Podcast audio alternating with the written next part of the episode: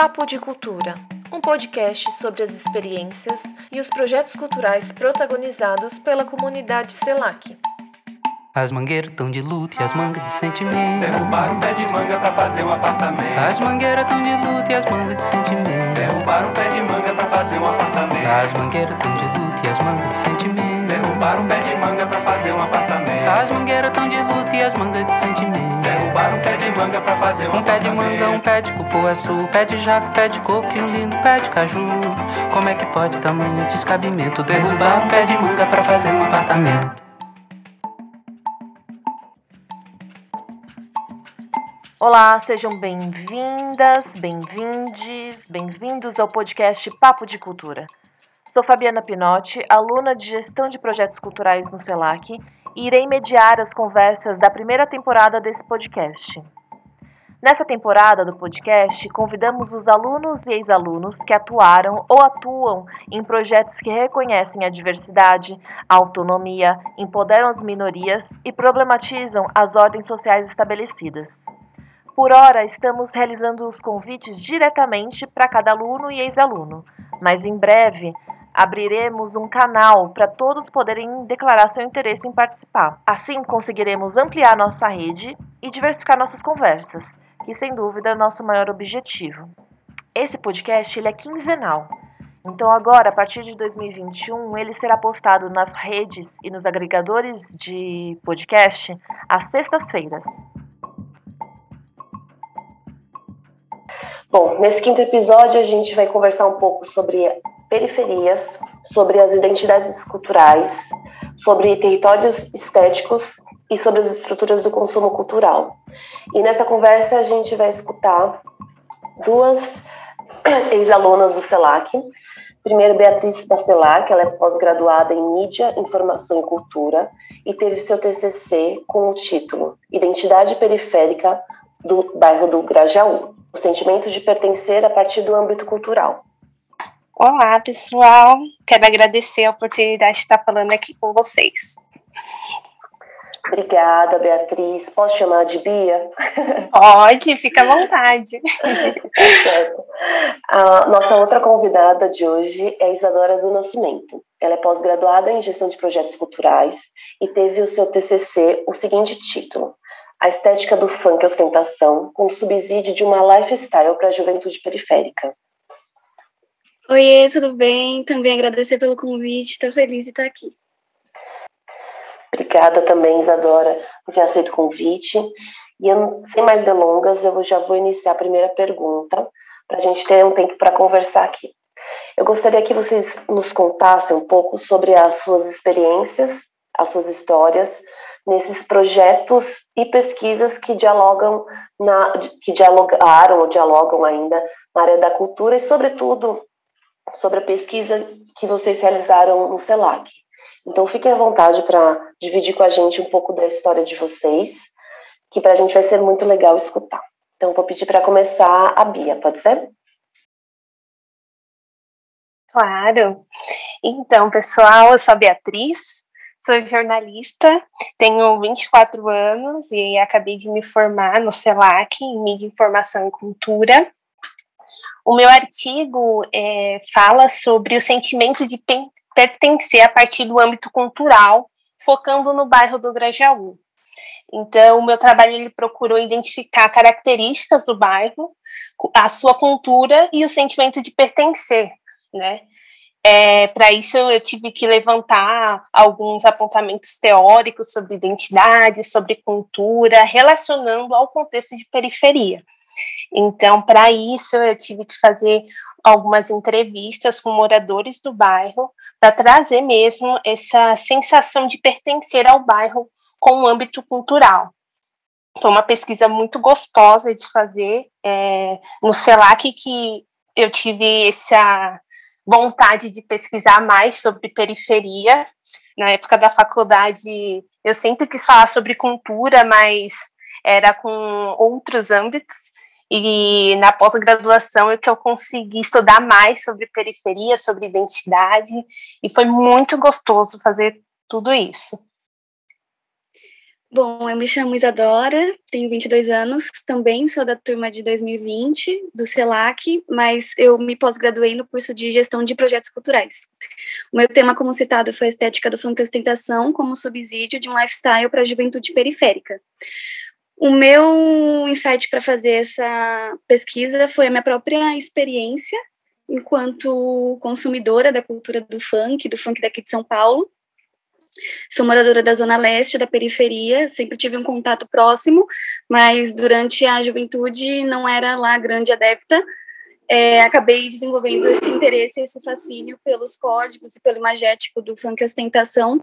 É, depois que adentrei a universidade, é, comecei a trabalhar com produção cultural, foi que eu me dei conta, principalmente no, quando adentrei o CELAC, de que não haviam muitas pesquisas em torno do funk, em especial de São Paulo, e também não as pesquisas que haviam não eram a partir dessa perspectiva do, do consumo e do gancho que a gente pega no funk ostentação mesmo, que é o nicho que surgiu aqui no início da década de 2010, Baixada Santista e depois subindo aqui para a capital. Beleza, Isa. Eu vou então perguntar primeiro para a Bia, para entender um pouco melhor sobre a pesquisa. Como Quais eram os discursos que foram encontrados nessas entrevistas, Bia? Fiquei bastante curiosa para entender quais são essas identidades periféricas que foram atribuídas né, na sua pesquisa.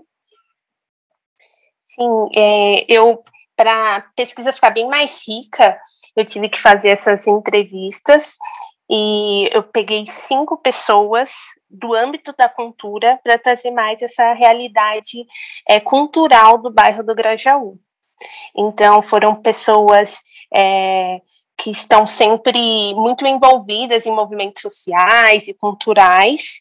E, para minha surpresa, eu achei que eles teriam alguns apontamentos diferentes, mas todos eles falaram muito do sentimento de pertencer ao bairro a partir desses movimentos culturais. Então, um contraponto e uma das hipóteses que eu falo, que eu falo no meu projeto é que é, a mídia hegemônica traz um perfil do uma identidade do Grajaú como com violência, com características mais negativas, né? Isso que a gente vê muito da mídia hegemônica falando sobre periferia. E com as entrevistas, é, foi bem gostoso perceber o quanto os moradores têm esse sentimento de pertencer é, e sem ter essa visão negativa do bairro, sabe? Eles, pertencendo a esses movimentos culturais, eles conseguem ter uma paixão pelo bairro. E foi, foi muito bom trazer isso assim para o texto. É, eu discutir todo o, o, meu artigo, eu separei ele em quatro partes. Falei um pouquinho sobre o Grajaú, falei sobre identidade, usei o Stuart Hall para falar sobre isso. Falei sobre a formação do sujeito periférico, é, mas baseando-se no distrito do Grajaú e também sobre estereótipos midiáticos, né, que é o que é, a mídia hegemônica traz de negativo para as periferias. E toda a metodologia ela foi feita com pesquisa, com análise, com as entrevistas, e os, todos os entrevistados trouxeram essa outra visão do Grajaú e todo esse sentimento de pertencimento como sujeito periférico. Eu ia perguntar um pouco para você, Bia, é a questão de, de quando você chegou nessa pesquisa, é, você não mora no Grajaú, é isso? Moro, moro no Grajaú, de, isso, desde que eu nasci. Na verdade, eu acho que foi um incômodo meu. É, sempre, como a, a, como a Isa citou, é, foi na faculdade que eu me senti como sujeito periférico, porque eu, eu precisei sair do Grajaú para ter essa vivência e falar bem assim, caramba, eu sou uma, eu sou uma, é, eu tenho uma identidade periférica que aqui na minha faculdade eu não enxergo, né? Porque eu estudava na Vila Mariana. Então, fazer todo esse trajeto da periferia para o centro da cidade, é, conviver com pessoas que não são da periferia, é, começou a me instigar é, a pesquisar mais sobre isso. Então, eu me comecei a me identificar como sujeito periférica na graduação, na faculdade, né? E foi na pós-graduação que eu quis estudar mais sobre isso. Então, a, foi um incômodo meu ter que é, explicar o Grajaú de outra forma, ou às vezes até mesmo eu como moradora, em vez de falar, ah, eu sou do Grajaú, não, eu falo, ah, eu moro próximo de Interlagos, sabe? Então, foi um incômodo meu como moradora mesmo, em falar o que, que é o Grajaú, qual é a identidade que o Grajaú tem. É, eu, como moradora do bairro, o que, que eu acho do Grajaú e o que, que as pessoas fora do Grajaú acham dele. Então, acho que foi um incômodo meu mesmo, como pesquisadora, como moradora, para dar esse insight assim para pesquisar sobre. Ah, genial, Bia, genial. Eu não tinha entendido isso, eu tinha entendido que você tinha um olhar distanciado. Eu acho que eu comi bola em algum momento, mas para mim faz muito sentido você comentar de que você sim, é, percebeu a necessidade de ter que construir um discurso sobre essas identidades do Grajaú, principalmente no momento que você se vê fora dele, né? É, eu vou puxar já uma pergunta para a Isa, mas depois eu vou voltar para uma pergunta que acho que a Isa e, e, você, Bia, pode me ajudar a responder. Assim.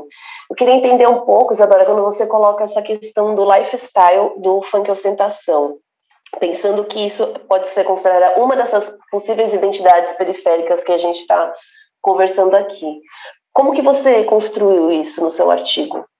Eu estava pensando em retratar o sujeito que faz parte desse universo funk para além do, do ambiente que é mais óbvio quando você pensa nele, que seria o do baile funk, por exemplo. Porque no início do projeto de TCC, é claro que eu, eu pretendia fazer campo nos bailes, é, trabalhar com a pesquisa empírica, observação, etc. E aí, devido à pandemia, essa possibilidade não existiu mais.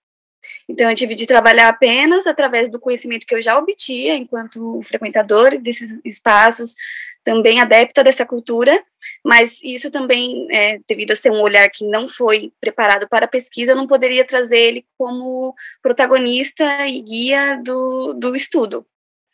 Logo, eu, eu, tive de recorrer à bibliografia do curso, que me auxiliou bastante, o Cancline eu usei muito, para poder tratar da, do funk enquanto uma cultura contemporânea, periférica, que em, em muito se assemelha com outras culturas contemporâneas e periféricas do mundo, mas que tem especificidades que são muito próprias, porque elas são próprias não só é, em São Paulo, Brasil, como é, São Paulo periferias, de uma periferia para outra, você encontra imagens é, e conceitos diferentes do que você ser funkeiro, do que você do que você está fazendo parte desse desse meio cultural. Então eu queria contextualizar, eu queria deixar é, bem forte, bem marcado o que é o, a estética do do funkeiro, da funkeira e como isso e como ele e ela é, transi transitam pela sociedade e o impacto que isso causa, porque a cultura em si, ela vai para além das, ela, ela impacta já inicialmente devido às roupas, os acessórios, os cabelos, as tatuagens, existem códigos nessas imagens todas, eu, eu tento decifrar alguns deles, tento traduzir alguns deles durante a pesquisa, mas o principal disso é o impacto social que isso causa. O professor, o meu orientador foi o Silas, ele me deu uma sacada muito boa, porque eu tinha um, uma grande vontade de, de tratar o funk como ele é agora, porque o funk ele, ele muta muito rápido, então daqui a cinco anos não vai ser como é agora, do mesmo jeito que cinco anos atrás é, era bem diferente. Eu queria retratar ele 2020, terminando a segunda década do, do gênero aqui em São Paulo, e, e, depois de ter passado por tanta coisa, como que ele se configura agora. Tem muitas especificidades, não consegui abarcar todas elas, mas é, e tinham muitos ganchos possíveis. Um deles, que foi o que o professor me indicou e me ajudou muito, foi a dos, o dos solezinhos, né, que foram aqueles fenômenos que ocorreram em 2010, que tomaram bastante espaço na mídia. A fala da Bia me lembrou muito é, parte do que eu do que eu senti enquanto fazia enquanto lia as matérias dessa época e, e fazia a construção desse capítulo no, na pesquisa que é realmente dessa, dessa criminalização de, de, um ambiente e, consequentemente, do sujeito que agencia é, é, essas especificidades da cultura para o resto da sociedade. Então, não só a polícia é, e o Estado literalmente criminalizam o funk, como a mídia também propaga esse tipo de mensagem. E logo, é, nesse capítulo em especial do, do, da pesquisa, eu, eu procurei evidenciar o fato de que muitas das problemáticas que envolvem o funk são de, são de cunho sociocultural, socioeconômico também, e isso tem a ver diretamente com a, com a cultura do, do luxo e da ostentação que permeia esse meio, porque você vem de um lugar onde você não tem acesso e a possibilidade ao luxo, à opulência, você vai buscar ter acesso a isso como maneira também de subverter a ordem natural das coisas.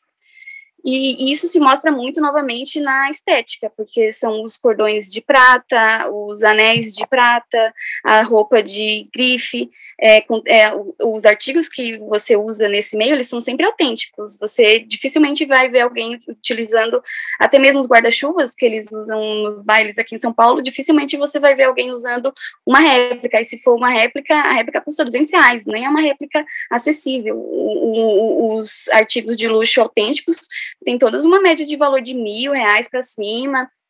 Isso a gente está falando de vestimento e acessório. Então, e isso é, é, muito característico do funk daqui de São Paulo. Todo mundo sabe, é, todo mundo assim, né? Todo mundo que tem com, um contato direto com a periferia e, e, no geral, a cidade, ela é bem misturada. Você vai tá andando na quebrada ou tá andando no centro, você vê uma menina, um menino com prata no pescoço ou roupa da Lacoste ou da Oakley, você vai saber que é um adepto do universo funk, é alguém que está fazendo parte daquela cultura. Então, no, no meu artigo, eu não citei o funk, mas eu entrevistei dois músicos. E é interessante falar sobre isso porque a música é um lugar de descoberta, né? Eu acho que a música é uma grande parte da identidade periférica. A música consegue colocar muita potência nas palavras, consegue colocar para fora tudo que está sentindo. É, uma das meninas que eu entrevistei, ela falou que se descobriu também como sujeito periférico aí do Grajaú na música, que com todas as vivências dela, ela conseguiu colocar para fora, né, nas letras. E no Grajaú, especificamente, a música é muito forte, a gente vê grandes artistas saindo daqui, a gente conhece o Criolo, né, e o Grajaú é muito forte, o rap, que tem um evento, o Graja Rap City, que é conhecido também no Brasil e que todos os jovens eles conseguem se descobrir ali nesses eventos de rap. Eu acho muito, muito importante a gente citar a música como uma identidade, porque ela é uma descoberta de potência mesmo. Não sei se a Isa pensa essa mesma Sim, coisa. É, a, a música no, na minha pesquisa, por exemplo, é, ela acabou inevitavelmente tomando espaço, né? Porque o funk ele surge a partir do som que, que aqui em São Paulo foi adaptado para as demandas emergentes daqui, né? Então, o funk, quando ele surge no Rio de Janeiro na década de 90 ainda, com, com influências do Miami Bass e música, e realmente o funk americano, depois que ele estoura nos anos 2000 e faz sucesso no Brasil inteiro, quando ele chega aqui em São Paulo atrapalhando a trajetória na Baixada Santista, a gente viu que o, as demandas aqui eram diferentes. Óbvio que no Rio de Janeiro existia a questão de classe, do consumo e etc e tal, mas aqui realmente se tornou um, um, um marco você falar de, de funk, dinheiro, funk e consumo, tanto que um dos principais MCs precursores do gênero aqui foi o MC da Leste, que foi assassinado em 2013, e uma das músicas dele, dele mais que fala sobre contar dinheiro no, numa numa cobertura e tá viajando em Angra com não sei o que, não sei o que lá, se chama São Paulo. Eu, eu conheço essa música desde que eu era criança, quando tocava lá em 2010 na, na, na, televisão e tudo mais, e eu não sabia que o nome da música era São Paulo, eu achei muito simbólico, que o, nome é realmente o nome da cidade, do estado, que ele, ele era daqui da Zona Leste, que ele originava e, e e realmente caracterizava, é, enxergava como, como um lugar de ostentação. E, e aí, é, você falou no início da sua fala, né, sobre ter de identificar esse sujeito periférico que fazia parte da pesquisa. É, como a perguntado, eu não tive a oportunidade de fazer trabalho de campo direcionado. O que aconteceu foi que eu, no primeiro ano já de, de especialização, havia decidido que esse seria o meu tema, eu só não tinha certeza absoluta de como, eu sabia que ia falar sobre funk, só não sabia a partir de qual perspectiva.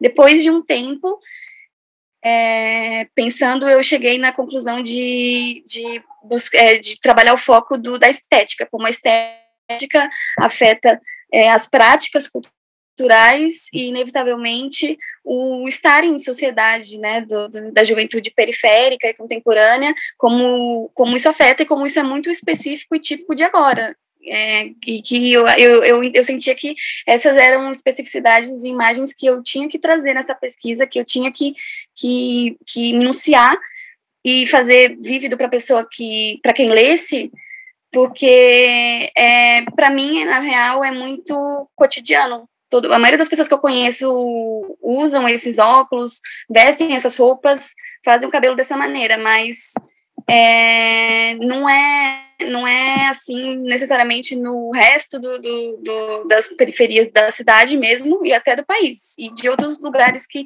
tem outros tipos de funk acontecendo.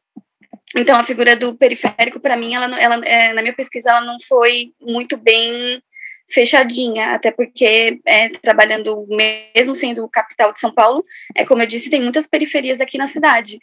Gente, eu acabei trazendo a perspectiva do periférico é, com, e a sua relação com o, o, a vontade pelo excesso do consumo. Então, eu trouxe Lipovetsky é, e a e realmente essa é, tive que também dar essa é, apresentar a problemática existe é, nessa mentalidade, que no funk ela é muito, muito, muito inerente. Vocês acham que é possível a gente. É, possível não, né? Eu gostaria de saber o que vocês pensam na de como se dá a estrutura, por exemplo, de uma estética que não é central. Né? Então, de uma estética periférica como do funk, ou se não, quando a gente fala das identidades periféricas, né? O que estrutura isso?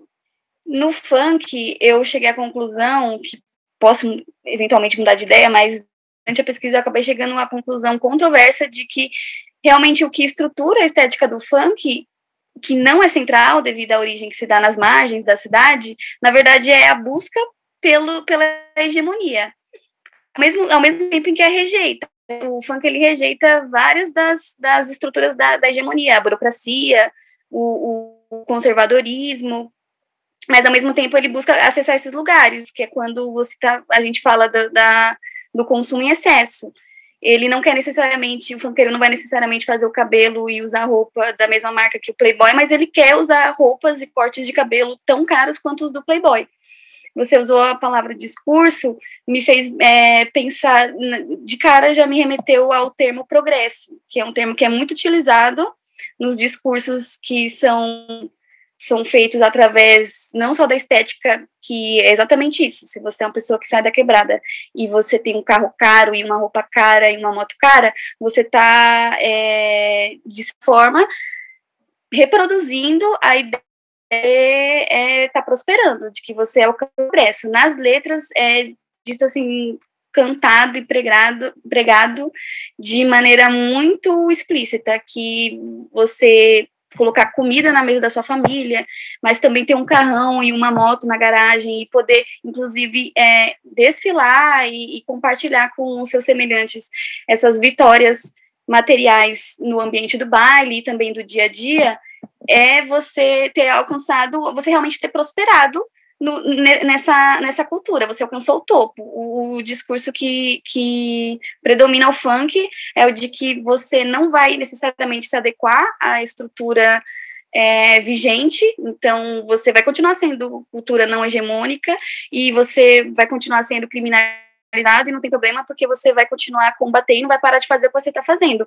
Mas, de certa forma, você ainda quer poder ter acesso poder gozar do, do, de alguns bens, de alguns de alguns excessos e prazeres que lhe foram negados a vida inteira, estão do outro lado. Você pega um pouquinho daquele lado para si, mas, mas não, não vai é, mudar de time necessariamente.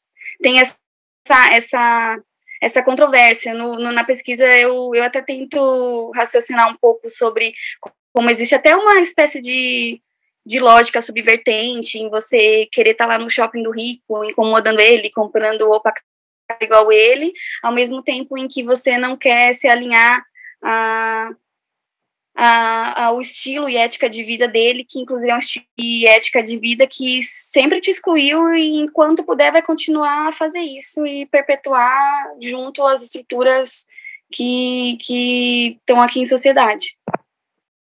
Eu gostaria de saber entender um pouco o que vocês pensam de quais são as estratégias que existem para manter é, projetos que fortaleçam o discurso das identidades periféricas, que fortaleçam a, essa, essa desmistificação de, da, da cultura que, que está na periferia ou fora do centro. Né? Queria saber um pouco o que vocês acham, o que vocês pensam, o que vocês viram nas pesquisas de vocês? Então, a minha estratégia, pensando no meu trabalho, é, o que eu consegui perceber é que o sentimento de, de pertencer ao bairro, ao local, né, é, é você vivenciar, você ter experiências no local. Então, uma das, das, minhas estratégias foi dar uma contrapartida ao que a mídia hegemônica faz. Então, pensando no Grajaú, já que eu vejo o Grajaú como um bairro cultural, é, eu criei uma página que se chama Voa Grajaú. Então, no Voa Grajaú, eu mostro todos os pontos positivos e importantes que o bairro tem, para os moradores conseguirem aproveitar tudo que tem de bom no bairro. Então, quando você consegue explorar o território, você consegue se sentir pertencente. Então, isso foi uma das estratégias que eu pensei, assim, para continuar com a minha pesquisa, né? Então, eu criei a página, ainda está em desenvolvimento, mas eu coloco tudo sobre arte, sobre música. Agora, na pandemia, ficou mais difícil, né, de explorar essas coisas, porque não está tendo show, não está tendo muita palestra, mas as atividades online ainda estão acontecendo. Então eu vou divulgando tudo e está sendo bem positiva. Assim, eu estou tendo respostas bem bacanas dos moradores e eu acho que foi a melhor opção que eu, que eu consegui para dar continuidade, sabe, à pesquisa. Para mim foi, na verdade, o primeiro passo é, pensando em, em, pesquisa e trabalho acerca do funk foi exatamente a, a, a publicação desse artigo. É, antes disso, eu havia feito um ensaio numa das matérias do professor Silas, que era matéria de, de cultura brasileira e tudo mais, e eu havia feito uma pequena reflexão sobre o, a, o, a relação baile-funk e Estado, né? Sobre a as, as contradições que acercam esse debate, porque, por, por um lado, você tem o Estado criminalizando a atividade, e por outro, você tem a comunidade, que parte da comunidade que também rejeita a realização desses eventos, a falta, a, as contradições que acercam também o, o formato do evento, porque é, às vezes ocorre abuso de droga, falta de segurança para os participantes e tudo mais, e no fim das contas a gente não está não tá nem perto de, de, de, iniciar um debate que busque assegurar o direito ao lazer e a, e a, e, e, a rua mesmo do, do, dos jovens que promovem esses eventos, ao mesmo tempo que faça isso de maneira que seja mais confortável e segura para eles e para o resto da vizinhança. Esse foi o, o, o, ensaio que eu fiz e, e, me fez dar conta de que esse era um, um, um uma pergunta para qual eu não ia ter resposta. Porque eu, eu refleti, refleti, refleti, e no fim das contas o funk ele tem de continuar do jeito que ele é sendo, sendo acontecendo de maneira orgânica, é, não, não burocratizada, mas ao mesmo tempo a gente tem de pensar em alternativas para melhorar a execução dele para os próprios executores do, da cultura. Então, uma, um, o tema do, do TCC mesmo que saiu, que foi a estética enquanto lifestyle, me, me pareceu ser um tema mais positivo, porque eu também tinha incômodos parecidos com o da Bia, de estar tá vendo essa cultura ser representada de maneira negativa, é, que, que realmente ficasse marcado de uma ruim na cabeça daqueles que que estão acercados por ela ou daqueles que praticam também, porque é tem funkeiro que acha que realmente está errado, que se vai no baile e a polícia oprime, a polícia está certa de oprimir, ou algo do tipo, a, a, própria vizinhança às vezes apoia esse tipo de, de pensamento, então eu quis trazer um, uma, uma ótica que não fosse tão problemática e que não, e que não buscasse trazer a, a, os mesmos problemas, que são problemas que ainda existem e são super legítimos e, e relevantes e que a gente tem que continuar pensando sobre eles até encontrar respostas. Mas, no fim, é, eu queria é, também poder é, proporcionar para quem fosse ler, especialmente a, a, pessoa que faz parte desse universo, é uma perspectiva que, é claro que tem que ser crítica também em relação à, cultura do consumo, o culto às grandes marcas e tudo mais, mas que também seja positiva, de, de, de ter cuidado com a, o, o detalhe e as especificidades e, e realmente retratar de maneira que elevasse a estima e a valorização de tudo que permeia esse meio. Primeiro eu desenvolvi aquele ensaio e aí acabou é, culminando na, na, pesquisa mesmo que eu entreguei como, trabalho de conclusão de curso. É, o passo seguinte eu não sabia qual ia ser, né? O professor Silas havia comentado comigo que eu deveria pensar em transformar em algum tipo de projeto e que eu deveria refletir a respeito e não sei o quê. E aí acabou que uma amiga me convidou, uma amiga que, que vem do mesmo histórico de trabalho comigo, que eu iniciei as minhas as oportunidades primeiras que eu tive no setor cultural se deram no setor público através de políticas públicas e tudo mais. Uma amiga minha é, desse espaço partilhava do mesmo interesse que eu tenho pelo, pela estética do funk e, e ela também faz parte desse universo e tudo mais. Ela me convidou para a gente fazer um projeto é, a respeito disso, quase como, como um, um uma, continu, uma continuação, um próximo passo do, dessa pesquisa que eu entreguei. A gente hoje mesmo é, enviou para o programa Vai, a gente está participando do edital, a gente enviou uma proposta de projeto é, acerca desse tema. Se chama Vem no Carão, Passinho e Rebolado. A gente quer novamente falar sobre o funk enquanto estética e estilo de vida na periferia, só que dessa vez a gente quer é, sair do campo teórico e trazer realmente a imagem, da maneira como eu tento construir a imagem na descrição minuciosa que eu faço dos códigos e dos acessórios e das, e das figuras e dos espaços que fazem o funk acontecer, é, nesse projeto a gente vai registrar isso tudo, vai registrar as pessoas, os relatos delas, a gente pretende, né, pelo menos, registrar as pessoas, os relatos delas e tornar mais palpável é, realmente esse estilo de vida, essa cultura enquanto subsídio para um estilo de vida, na verdade. Nossa, que legal, Isa. Que... Boa sorte. Já está acabando, acho que o vai, né, para se inscrever. Boa sorte, tomara que dê certo. Obrigada, sim, hoje foi o último dia. Eu sempre envio os meus projetos no último dia. Não, eu acho que eu sou dessas também. Parabéns, Isa, parabéns. Obrigada. Boa, boa sorte. Muito legal mesmo, fiquei bem feliz. É, super, super legal. E continuando um pouco nisso que vocês estão contando, eu queria então já ir para os finalmente, para a gente não também não demorar muito, é, que vocês nos contassem um pouco de projetos que vocês conhecem, né, que reproduzem um pouco a, as ideias de vocês. Então, mas eu queria saber de vocês se vocês têm projetos para indicar que reforçam é, essas ideias de, de, identidades periféricas, né? No caso da Isa, a questão do funk, para poder indicar para as pessoas que estão ouvindo, para conhecer ou ações culturais que, que converjam nesse sentido. Bom, eu gostaria de indicar a tese do Tiara Jura de Andrade, que foi um trabalho que eu utilizei para fazer meu artigo.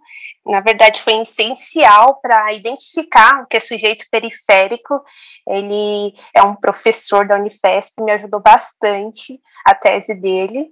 E como eu citei anteriormente, que eu falei do Voa Grajaú, que foi uma prática que eu, que eu tentei para explorar mais ainda o meu trabalho, eu vou pedir para vocês me acompanharem, seguirem a página.